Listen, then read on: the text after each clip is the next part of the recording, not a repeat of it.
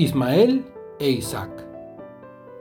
Sobre Ismael e Isaac dice mucho la palabra, para uno así escudriñar, comprendiendo lo que habla.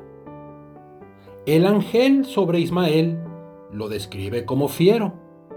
Todos estarán contra él, de igual forma él contra ellos. Mas Dios hablando de Isaac, hijo que había prometido, su pacto iba a confirmar y después de él con sus hijos. Y la señal de este pacto, desde Abraham vigente esta, es serían circuncidados los que heredarán promesas. Y quienes así no hicieren, del pueblo serían borrados. Sería pues si perecieren por haberse revelado. Tú y yo, hijos de Abraham, pues somos por la fe que profesamos. Vivamos pues de este modo, santos como Dios es santo.